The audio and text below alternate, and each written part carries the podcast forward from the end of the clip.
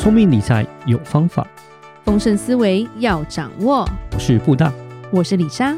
那些理财专家不说，有钱人不讲的秘密，都在打造你的潜意识。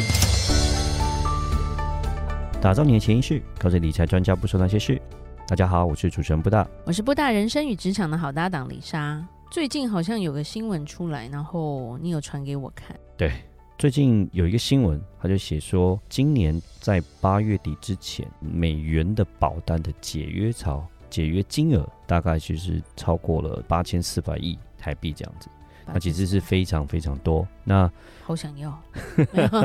去年呢，美金的解约金额是大概是到了一点五兆。台币，好，今年是我刚刚提到八月之前大概是八千四百亿，所以预计还有四个月，对，预计应该今年也是会突破一兆，然后继续的解约。那今天就想说跟大家讲一下说，到底为什么会有这个所谓的美金保单一个解约潮？为什么以前大家不是都最喜欢买美金保单的吗？超爱啊！怎么怎么现在感觉反而是在这个时候都要买啊？对啊，怎么大家都变成是反而都去把保单解约？是到底这两年发生了什么事情？这样子，那其实不只是整个市况，那目前来讲，我的客户其实也面临这样的一些状况。然后我也 even 问过一些保险中介，他们其实一直有在面临这样的情况，就是客户一直一直在解约啊，到底是为什么？为什么？好，我们先聊聊。你想知道，大家还是要问为什么？好，那 我们先聊聊说为什么会买美元的保单？好，因为业务很会卖。也 也不要这样讲。我们先聊聊，就是就是为什么会买美元保单？因为一般投资人投资的小白，就是说我们讲就是比较是属于经验不够的投资人。他保底呀、啊。对对，因为他比你定存拿的好啊。哎，对对对对对。然后我请你吃饭呐、啊，然后你给我做业绩、啊。没有了，没有，后面那两个就不一定了，看人的啦。但是前面那两个基本上是一个比较一般投。资人会的一个需求，我觉得还蛮多的，没有了。好，后面再看状况，每个人每个人不一样啊。对对对，那一般人来讲，就是说他们会想要从就是说比较保底的啦，然后比较风险比较低的一个产品开始买。然后那因为他们又想要突破定存，因为定存呢就是利率比较低，所以就变成就是先往保单方向走，因为保单的利率长期拉起来会比定存要来得高。我先讲一下为什么都不买台币，而是买美元，就是因为这两个币值来讲，它有所谓的他们在利息上面是给的不太一样的。那台币来讲，像台币的公债好了，台币的一些公司债，其实台币债券来讲是流动性很少了，大部分的市场上你要买到买不太到，它的利率其实不是太高哦。像现在，even 现在的情况下。债券利率也大概就是大概一点多而已，所以你去买一些台币的保单，你会发现它给的那个所谓的回报就不真的不是太高，可能一点多哦，可能了不起二吧，我跟很多都其实不到二。对，嗯、那这样看起来就觉得说好像不太有吸引力，你知道吗？就觉得不太好，所以才会改成说去买美元保单。因为当你换成美元之后，哎，美元的利率像它的债券来讲，公司债这些其实殖利率都是比较高一些。那可能美元保单一做出来的时候，哎，它的利率可能会调到。二点多啊，三啊，一分到可能靠近四这样子，那相对起来会跟台币的保单比起来会比较有所谓的吸引力，所以就会开始就讲说，哎、欸，要去买美元保单这样子。对对对。好，那为什么要这个解约潮？解约潮就是因为其实前几年就是在 COVID-19 的时候嘛，嗯，其实你也知道说美金很低嘛，嗯，对不对？那时候美金超低啦，因为美金那时候都二十七块、二十八块哦，大家都是因为。美国发太多钱了嘛，一直一直发，一直发，一直发，一直发。对，那因为 Q 一对我们 Q 一好对，然后就是发钱太低了，低了就买，买买买买买。结果现在呢，哎。就不一样了，因为现在美金涨起来了，因为这两年就是联准会暴力升息的一个状况。那现在都基准利率又升到五点二五，对，像之前的 COVID nineteen 的时候，基准利率是零，其实已经涨了很多，涨了五帕多，所以相差非常非常多。那现在台币跟美金的状况就差也很多了。对，之前我们讲在 COVID nineteen 的时候，美金对台币二十七块多。对不对？二十八块哦，二十九块都已经了不起了，就大家就在那个地方。历史新低。对呀、啊，但现在是多少？现在三十二点多了。对，对，之前就飙到三十二点五，正常我觉得，对不对？现在飙到三十二点五，现在就是一个高位情况下。那高位会觉得说啊，现在美金就大家要买美金就有点哇，就是有点怕，就是说有点贵，对，它有点贵。呃，可是相对起来，这时候去把美金卖掉换台币，哎呦，那就不一样了。就觉得说，哎呀，我赚到了哇！我就只是光买美金，我赚这个汇差就已经十趴，是不是就已经十几趴了？哎，对啊，对啊。那我假设我是二十七块、二十八块这时候买的话，我现在哎买买买买，可能买买买到现在，哎我我我现在已经都是三十几块了，三十二块多，我就干脆把它卖掉，就是我把保单赎回，然后再换成台币，哎，我就赚了十几趴。有些人就觉得哎很好，还不错，我就拿去换掉。那再还是说，为什么状况就是因为现在的债券的殖利率也是相当的高，然后美国公债。短天期的可能都其实差不多是五趴左右，对。那像公司债的话，因为在公司债基本上它的风险会比国债要来的高一点，所以公司债还会再更高一点点。那你可能买到一些长天期的债券，可能都已经有五趴都要六趴了，对这样的一个状况。那其实，在保单来讲，你可以看看他们的宣告利率三点多、二点多，那。相对起来，我就觉得说，啊，那我是不是干脆解跳去买债券好了？那其实保险公司其实也是去买债券，都是一样的，只是透过保险公司他去帮你买，还是你自己去买？那现在你因为这个联总会升息的状况，那我干脆我解掉，我自己去买。其实我得到利率，我得到回报，其实也比保险要来得多，储蓄要来得多，所以就开始会有这个解约的风潮出现了。对，所以大概先讲一下为什么会开始有这样的一个状况。对，到底要不要解？哦，到底要不要解？那我们还是先聊一下，到底要不要解这个北元保单？什么样的人适合，什么样的人不适合？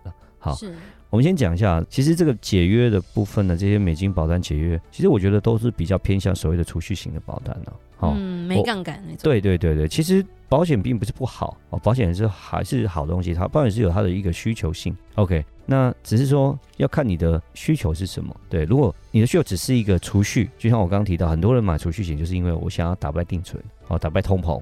哦，然后就想说就去买保单，因为定存实在是太低了。然后买股票，通通膨有难度。对，然后 然后股票又很怕，又觉得说我自己也不会操操盘啊，什么不会买，所以就是就是去买保单嘛。那可是现在来讲，就是说如果现在保单的状况并没有达到你想要的效果，那当然就是我就觉得就是可以做一个就是一个转换，去改买其他的东西这样子。因为如果你是储蓄，我刚刚提到了，你长期来做哦，假设只是现在宣告利率好了三点九。但是我现在如果去买一个债券，对，可以达到超过三点九，那为什么你不去干脆去买一个债券？而且不用卡那么久。是啊，你也不用卡那么久，你也没有流动性的问题，而且你也没有一个所谓的要每年每年要缴钱。其实很多客户很买保险就很累，就是我每年要缴钱，要缴六年，一般都这样子。每年要换美金。对对对对对。然后换的时机点又不太一样。嗯、是。对。嗯。有汇率的问题。对对对对对。所以说，我觉得如果是以储蓄为观念，你只是要财富增值的话，那你去看一下你的保单啊。如果说真的你已经付完了，就是没有所谓的解约金的这些问题的话，我就觉得是可以考虑你去做一个债券啊。当然，去年跟今年，就是今年，我们就在讲债券，债券，债券应该是会涨，一个债券牛市就跌了那么久，但是我觉得也没有关系。债券你要去回到去看债券的一个本质。哦，我们也不要去买一个什么所谓的高风险的债券啊，其实还是往投资等级债的方向去看，是去买，我觉得都 OK。你可以想想看，像现在这个利率的情况来讲，像一些很好的公司，像 Walmart，OK，像 Toyota，哦，像 Mercedes-Benz 这些投资等级的公司，而且都是还时间蛮长久的这些好公司，体制好公司，他们的比较长天期的债券，可能十年左右，大概都是有五个 percent 的。对，那如果说假设哦，你想要追求再更高一点风险的，就是也不要更高一点风险，就是高一点报酬的，你就可以选择稍微体质再稍微差一点点的公司。那可能举个例子来说，像是 Volkswagen，OK，福斯嘛，哦哦，这种可能就可以达到六趴。对，那你可以去自己去思想，就是说，虽然说这个债券来讲，因为现在殖利率，现在这个通膨，现在这个联准会到底会不会升息，是不是到了终点，我们都不知道。其实讲实话，我真的都不知道。但是反正假设你买了，你就是跟就是以投资为主。OK，然后你也没有说要马上卖，要怎么样做价差干嘛的？那其实我就刚刚提到，你去买那些比较好的公司，你就买着放着，反正到期了你也不要管中间怎么样，到期他就还给你嘛，对不对？你也可以做一个做一个计划，可能说，假设我有一个小孩啊，呃，十年之后要上大学啊，嗯，或者我一个孙子十年后要上大学，对啊，那我去买保单，OK，保单前六年，对不对？根本就是只是刚刚好打平，第七年以后才开始增值。一般的设计是这样，除非你趸缴。十年后要念大学。对，然后十年后念大学的时候，其实它增长只有后面这四年而已。那其实不是太长。唯一做到就是强制，对，就最后就强制出去啊。那如果说这样这样的情况之下，哎，你是反过来你去买一个，我们刚刚提到哦，你怕风险的话，我们可以买个好公司哦，你买个沃尔玛的，你买个嗯，就是我讲 Toyota 的这种公司在五年。那第一个是你也不用说哦，你每年要缴钱，你就买一笔就结束，然后它就是固定一直配配配配五趴给你。那当然会想说啊，会不会有风险，会波动？会，就会有波动，它会随着利率市场而波动，这样子是不像保险，保险是你不会看到波动，但其实里面会波动，因为基本上保险公司去买债券啊。只是他给你的时候，你不会看到波动，除非是买什么所谓的那种投资型保单，那也不一样。那如果假设你是买一般的保单储蓄险的话，你看它是不会看到波动，但是你买债券可能会看到波动，但是没关系嘛，我就讲了，你可以自己去计划，就是买一个十年的债，我就是计划好，我就是买十年，就这样，我十年就是放到它到期，然后结束我领回来，到期中间波动那又怎么样？反正我就不用管，对，不影响嘛，那我就是一直拿我的这个现金流，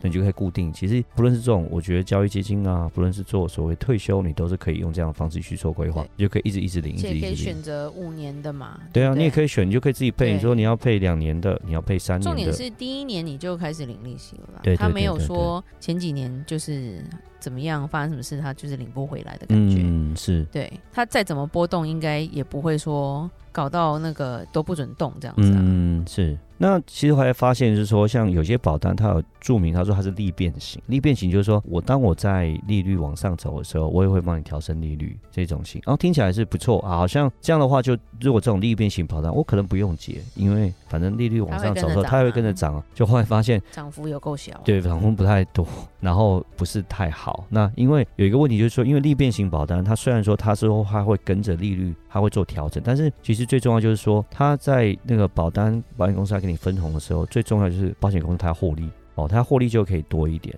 然后呢，如果假设利率往上走，它又获利，它会给你多一点。可是有个问题就是说，我刚刚提到保险公司去买债券，然后这样利率往上走的时候，保险公司的状况是怎么样？他买债券会赔钱，会开始往下走。所以变成说，搞到最后，我们发现今年的一些利变型的保单，它的利率基本上都没有往上走，所以才变成是说，其实它的真的吸引力真的是比较低一点。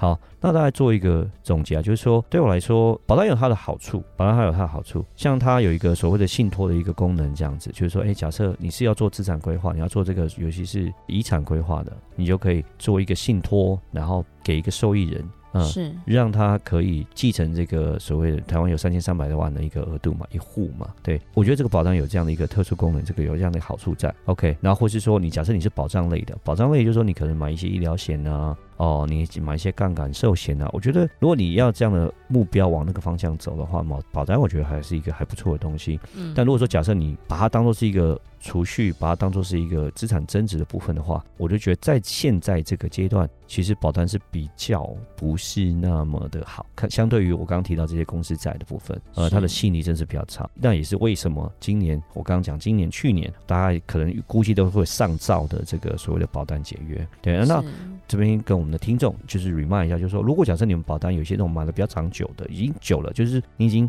缴完的了，那你可以真的就是说你自己看一看，就是说你这个保单，如果说它的宣告利率各方面其实不是太好，可能还是三点多，那。如果解约没有罚金，我真的是觉得你可以真的是思考一下去做一个这样的，就是把这个部分解约拿去买公司债。因为基本上你也没有汇率的风险，你还是美金换美金，没有什么风险啊。当然，我买公司债会不会赔？我刚提到了，就是你看你要怎么样做投资。如果假设你是个长期，你还是把它当做一个保单的方式来做的话，你就买好一点的公司，你就不要管它中间的波动，你就是领息就好了。我觉得这是很 OK 的，所以这是我比较推荐啊我们听众的一个做法。那如果说假设你现在还没缴完解约的话，会有很多罚金什么之类的，我那我就觉得也我也没有真的是要你这样做，对对对，还是把它缴完吧。好吧，就没这个没办法。等你缴完之后，情势怎么样？再说吧。嗯，对对对对对，对大概是我们这个推荐这样子。对，好，了解。所以新闻有爆出这个解约潮，其实真的是我觉得现在是一个趋势啦。嗯，甚至是比较，因为我们也跟一些保险专员，对，比较有良心的保险专员，对对对对，沟通。他们其实也觉得说，他这样子卡住客户的钱，他也良心过意不去了。是是大家甚至都会说，哎，建议说解约之后，可能就是去做一些不同的投资。嗯，对，因为其实钱为什么要做这，就是为了生钱呐、啊。对对，那如果说有更好的地方，也是安全的地方，其实是适合过去的嘛。嗯、对，因为除非你钱真的太多，不 care。对，不 care，因为比放在床下好，因为不会坏掉，嗯、那就随便了。是，对对对。好，那今天就讲到这边吧。如果你在任何的投资前有疑问，可以在社团发问或在底下留言给我们。记得加入打造你的潜意识的听众专属社团，获得最新投资理财分析，还有不定期粉丝限定的福利哦。打造你的潜意识，让你谈钱不再伤感情。我是布大，我是李莎，我们下次见，拜拜。拜拜。